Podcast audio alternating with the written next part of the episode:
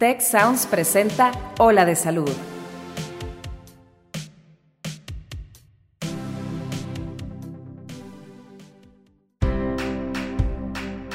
Esto es Hola de Salud. Yo soy Fernando Castilleja. Y yo soy Marcela Toscano. Y aquí comienza tu ruta de bienestar.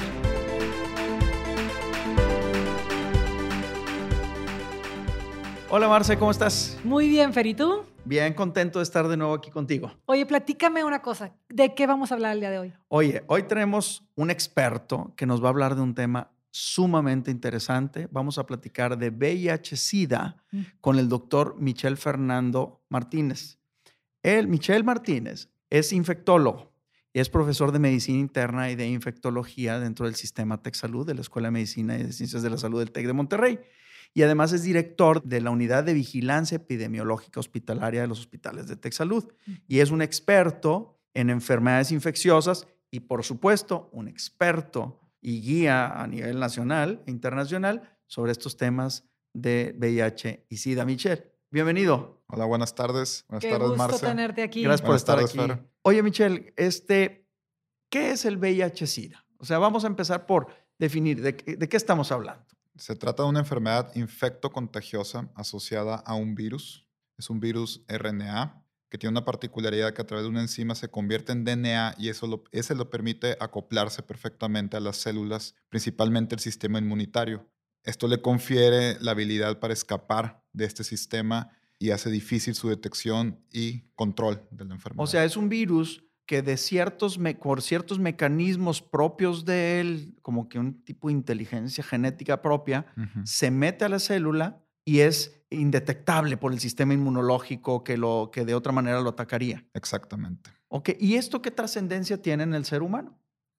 que es una enfermedad cuyo periodo tanto de incubación, replicación y persistencia puede ser tan largo en promedio a 8 años, de 5 a 8 años para llegar a su fase final. Por lo tanto, durante todo ese periodo, la persona contagiada es capaz de transmitirla subsecuentemente.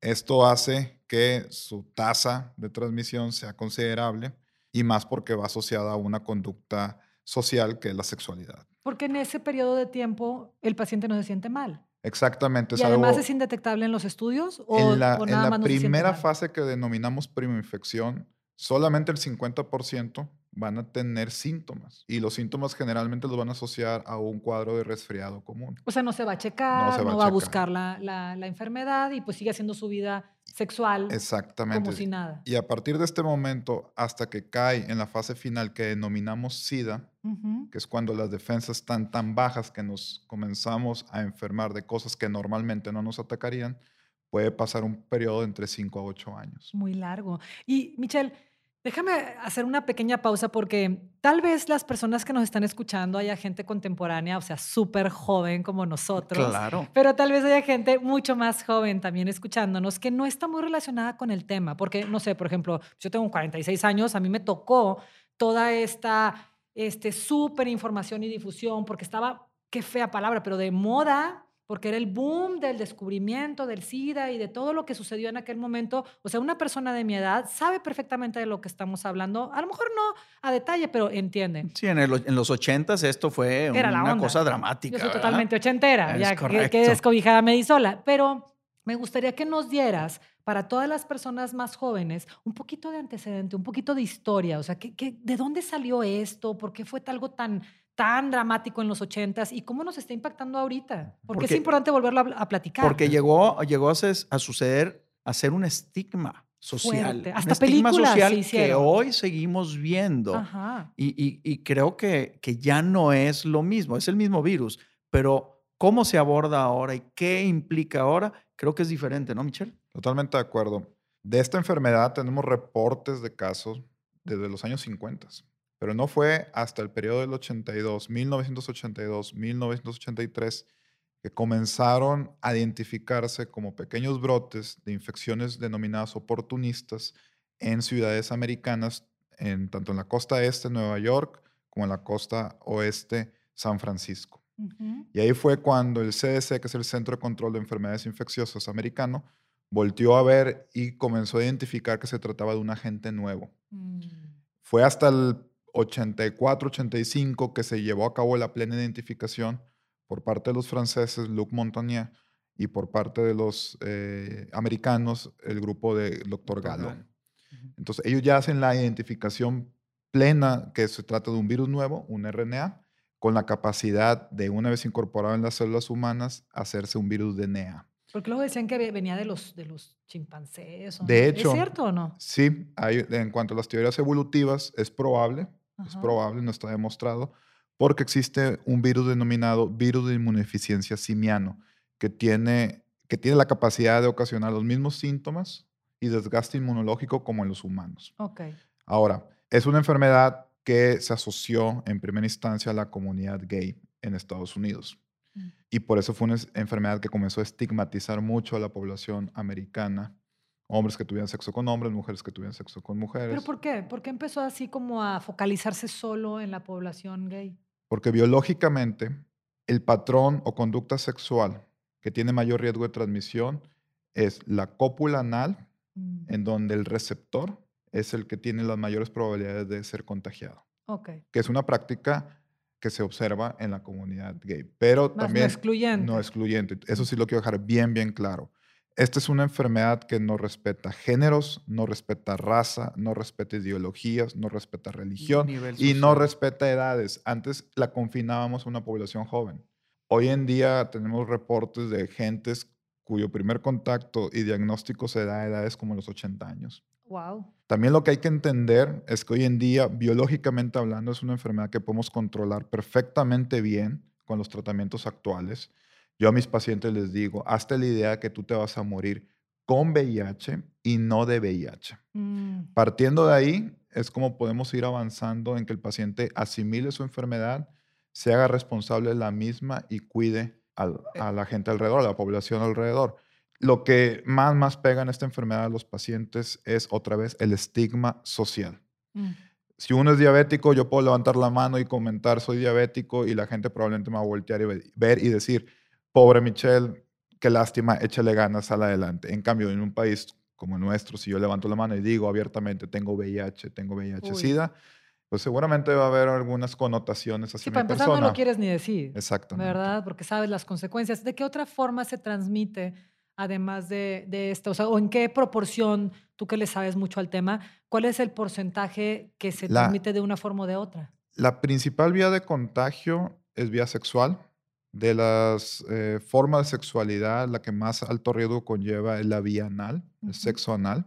De ahí en fuera sería, hay que tener en cuenta la transmisión por uso de agujas, ya sea de forma médica o sea de forma recreativa eh, usando drogas. Por eso en Estados Unidos es un problema muy importante. El consumo de drogas inyectables es tan alto que incluso hay dispensarios de agujas nuevas en las comunidades de, California, San Diego, San Francisco. Mm. Y esto ha conllevado una alza o repunte de los casos nuevos de VIH. La tercera eh, pauta a considerar o forma de transmisión a considerar es la perinatal, madre a hijo. Tal vez en nuestros países, en, este, en estas latitudes o hemisferios, no es tan prevalente, pero en continentes como el africano es un problema muy, muy grave. Mm. Otra forma sería la transmisión a través de la lactancia. Y la cuarta, pero no por menos importante, sobre todo para el personal médico, es un accidente laboral en el cual a la hora de ejercer nuestra profesión nos pinchamos con una aguja contaminada de un paciente infectado y nosotros podemos llegar a, desarrollar la infección. Uy, ¿qué tan, ¿qué tan frecuente tendríamos que estarnos revisando? Porque bueno, uno... Pues, Eso es interesante. Exacto. A ver, yo creo que para allá, para allá voy a llevar la pregunta. O sea, ¿quién está en riesgo? Evidentemente, ahorita has mencionado que el sistema, los trabajadores de la salud, pero ¿quién está en un riesgo mayor de tener este tipo de, de infecciones, este, esta infección viral? Pues todo el personal que esté relacionado con el uso de dispositivos invasivos hacia los pacientes y que implique la utilización de agujas o derivados sanguíneos. En el personal médico. Personal médico. Estoy hablando de técnicos de laboratorio, enfermeras, médicos, no tanto en primer contacto, sería un segundo o tercer nivel. Pero, en la población general. y en la población, general pues, quien tenga actividad sexual, porque pues, todo, tú, ¿cómo sabes ser humano, que dónde anda? Todo ser humano que tenga relaciones sexuales se considera en riesgo. De hecho, en Estados Unidos hay una política donde todo paciente que pise una sala de urgencias se le ofrece, no se le obliga, se le ofrece realizarse una prueba de detección rápida de VIH. Wow, qué importante, ¿no? Oye, pero a ver, eh, entonces todo ser humano es susceptible siempre y cuando tenga actividad sexual. Pero hay Sin protección. ándale, eso. Sin protección, que es uso de barreras como condón. Ok, y fuera de eso, ¿existe algún otro mecanismo de protección? El único mecanismo de protección... La abstinencia. Es abstinencia. Claramente es el que tiene una eficacia del 100%. Y, el y en segunda instancia, usar un método de barrera. No se contagia en la alberca. No se contagia en la alberca, no se contagia a través de saliva, ni un abrazo, ni un saludo. un saludo, ¿verdad? Ni a través de contacto con materia fecal. Es exclusivamente... Ni por ser amigos. Ni por ser amigos. Qué feo, la verdad. Esos son los estigmas de los que estábamos hablando. Ese es el tema, ¿verdad? O sea, por eso, por eso hacía la pregunta, porque luego a la gente que tiene VIH la estigmatizamos tanto que no la quieres incluir en nada. Sí, eso está súper O sea, está, o sea los, las personas que por cualquier circunstancia tienen VIH tienen los mismos derechos y las mismas obligaciones que cualquier otro ser humano. Sí, tampoco tienes que tener lástima y consideraciones especiales. Nada más es, es un humano normal, igual que tú, que tiene una condición y bueno, Tal cual. o sea, no hay razón para hacer una diferencia. Tienen los, estamos en el mismo plano. Y, y, que quede claro que saludarlo, darle un abrazo, este, sentarte en una mesa, o sea, no hay razón para limitar. Si no lo haces con tu, sí, Oye, que si una nieve y ay, qué asco. Bueno, de por sí te puede dar asco. Ah, pero, bueno, digo, yo creo que es natural. a mí me daría asco que me dieras de tu helado todo chupado. Independientemente del VIH-Sida. O sea, esa es una cuestión higiénica. o sea, no compartes popotes. O sea, Digo, por pero por decirte algo. O sea, no, no, no tiene ese, o sea, no se contagia porque alguien le dé una palmada a alguien en la espalda o le des un abrazo o lo saludes o, o trabajes con él o ella. O sea, no es ahí. Ahora, algo muy importante también es que un paciente que esté bajo un tratamiento efectivo y en control virológico es un paciente que es incapaz de transmitir la enfermedad. Como Magic Johnson. Como Magic Johnson. Ah, por ejemplo, ese modelo clásico de... A ver, ¿cómo estuvo eso otra vez, despacito? Magic Johnson, un basquetbolista que seguramente el, periodo de contagio fue en la década de los 80 que le tocó alcanzar los primeros antirretrovirales y dobudina y que probablemente estuvo ya bajo tratamientos y actualmente ya con los esquemas actuales de alta potencia está indetectable, él no es capaz de transmitir la enfermedad. O sea, ese es el punto Entendiendo esto. Sigue siendo un portador, pero no está contagiando gente. No, está contagiando gente. Y esto ha hecho que cambie la dinámica por parte de las instituciones de salud para el embate de esta enfermedad. Antes se enfocaba mucho, me acuerdo en los años 90, los comerciales que decían, usa condón, protégete, por parte del gobierno. Hoy en día es raro ver un comercial de este tipo patrocinado por el gobierno, porque el gobierno entendió mm. que la forma de frenar esta pandemia es detectando oportunamente y tratando oportunamente. Por eso lo que nos decías de entra a urgencias y le, le, ofreces. Exactamente. Y no, me queda una pregunta. Oye, entras a urgencias por cualquier cosa, me rompí el pie, te ofrecen y dices, órale, va no tienes ningún síntoma. Ah, ¿En qué momento del contagio a que te salga en un estudio random como ese o uno que yo busque puede aparecerme positivo? Es algo también importante. Hay tres, en forma general, hay tres tipos de pruebas de diagnóstico. Las pruebas rápidas están diseñadas para diagnosticar a partir del contagio, pasan alrededor de 28 o 31 días para poder detectar a los enfermos. Ok. Hay otras pruebas que son pruebas de detección de anticuerpos y antígenos, una partícula viral. Estas pudieron reducir ese periodo de ventana hasta 14 días. Mm. Y disponemos finalmente de pruebas de detección molecular, donde vamos directamente a identificar al virus que estrechan el periodo de, ventana hasta 5 o 7 días. O sea, del, del contagio cinco días en adelante, en cualquier momento puedes salir con un diagnóstico. Estas pruebas las puede buscar a alguien en el laboratorio, ir directamente, oye, yo soy Fernando y me quiero revisar, o tienen que ir a través de una intervención médica o de alguien. No, no, no, las pueden pedir, no, no necesitan receta para, su, para ser otorgadas. Ahora bien, a través de los centros de atención a pacientes con VIH que se denominan CAPACITs en nuestro país, uno se puede acercar y solicitar pruebas rápidas de manera gratuita. Ahora, me gustaría también hacer un poco de énfasis en cómo estamos en México. En México a junio de este año se han detectado, estoy hablando desde el 83 a la fecha, 207.369 casos En todo el país. en todo el país. Ok. Pacientes que eh, sigan vivos o ya muertos. Creo que es una cifra que está infravalorada. Yo creo Pero, que esta perdón, doctor, cifra... ¿son cifras de pacientes nuevos o pacientes totales? Pacientes totales. Ah, ya. Ujú.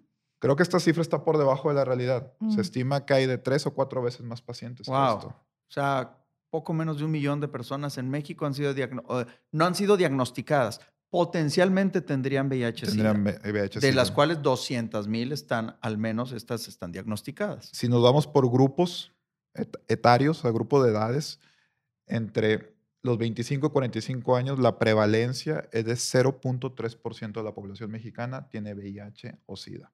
¿De 25 a qué? De, de 25 años a 45 años, O sea, la gente 0.3% tendrá SIDA. en etapa VIH. productiva, vamos a ponerlo así, de los Mm. 20 a los 40, 0.3% Hay de la población. ahí. Ok.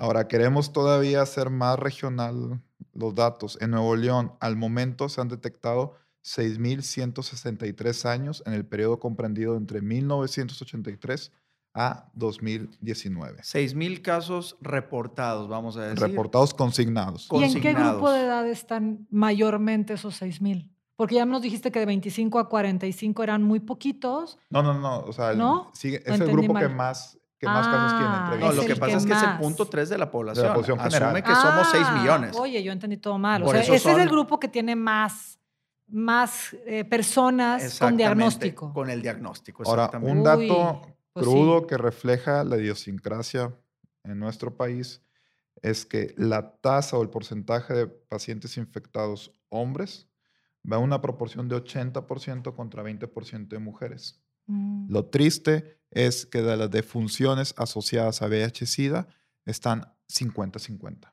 mm, Eso habla de un trasfondo de discriminación en cuanto a género. O sea, para una mujer es más mm. difícil en este país alzar la mano y decir, tengo, Tengo- VIH. tengo SIDA". VIH. Hace muchísimo sentido por, por el tema de cómo manejamos la sexualidad en un país latino y particularmente en México. Pues hace mucho sentido que una mujer se acerque menos a pedir ayuda, se acerque Claro. menos a decir, O sea, ya se porque siente, la o sea, tachan como promiscua. y sabemos el grave mujer. problema que tenemos de inequidad en género. Esto, pues, le pone un ingrediente terrible. Tremendo. sí. terrible.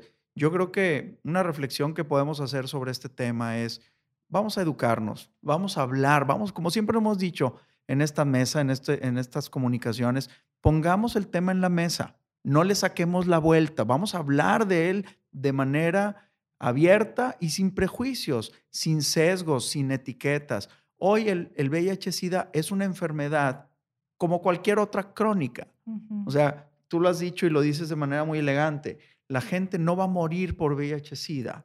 Va a morir por VIH-Sida si no se trata. Claro. Si no se acerca. Si no se acerca y no se trata. Levanta la voz. Ahí sí, porque sí, ahí sí va a ser mortal. Y dices algo bien importante, Fer, que es esta parte de tomemos esta enfermedad de una forma madura y elegante, eh, sin estigmas, sin, ah, pues ¿dónde andaba, señora? Oye, pues para empezar, ¿qué te importa? Claro. y en segunda, no tiene nada que ver esa pregunta con la enfermedad, porque la pudo haber obtenido, como nos, di- nos, nos dijiste, Michelle, de muchísimas formas. Y no estamos ¿qué te hablando, importa, no? independientemente de que el principal mecanismo de contagio sea sexual, no estamos en- hablando en contra de la sexualidad, sino estamos hablando a favor de la sexualidad responsable. claro. Exacto. La, la- la re- la sexualidad donde la responsabilidad va en dos direcciones.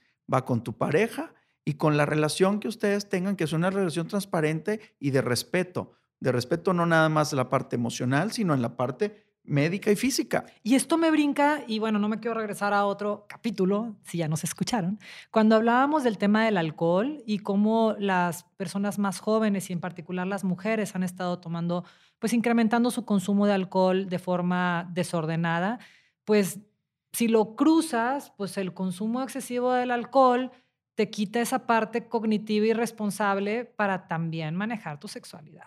¿verdad? O sea, creo que es, hay que Yo creo tomar que en eso cuenta hablamos del tema de y- y- sexualidad y, casarlo ahí un poquito, porque pues es el grupo de edad que pues andas en la fiesta y demás. Entonces, pues separemos los temas. El tema del alcohol es el tema del alcohol y el tema de la sexualidad es otro.